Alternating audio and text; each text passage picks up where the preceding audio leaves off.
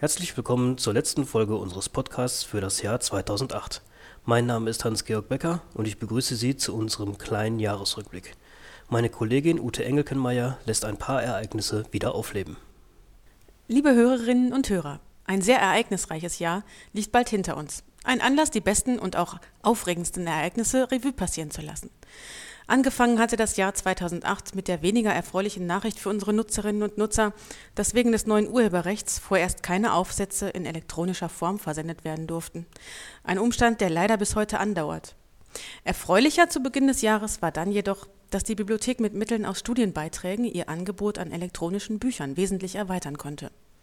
Zudem hat die Universitätsbibliothek im Rahmen der Nationallizenzen, die von der Deutschen Forschungsgemeinschaft angeboten werden, zahlreiche neue Datenbanken und Volltexte erworben, zum Beispiel den Zugang zur kompletten IEEE Digital Library für uns ein wichtiges Ereignis war die gemeinsam mit den Würzburger Bibliotheken organisierte 10. INET-BIP-Tagung.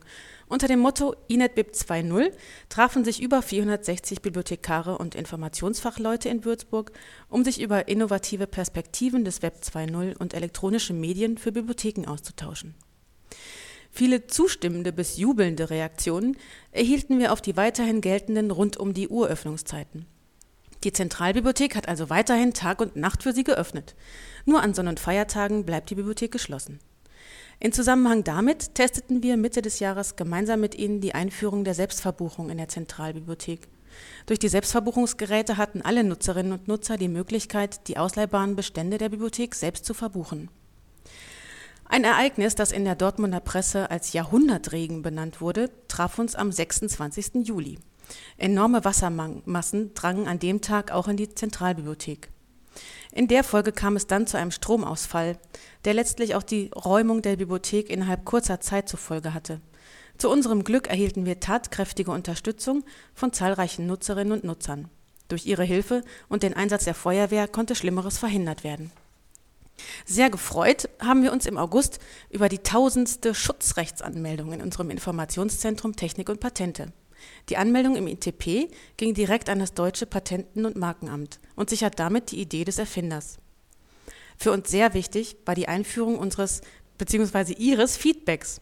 Ihre Meinung und Ihre Anregungen finden wir so wertvoll, dass wir dazu mehrere Wege aufgebaut haben, wie Sie Ihre Rückmeldung an uns weitergeben können. Wir freuen uns auf Ihre Rückmeldung und sind daran interessiert, zusammen mit Ihnen Lösungen zu finden, die die Bibliothek noch benutzerfreundlicher machen. Das bleibt unser Ziel.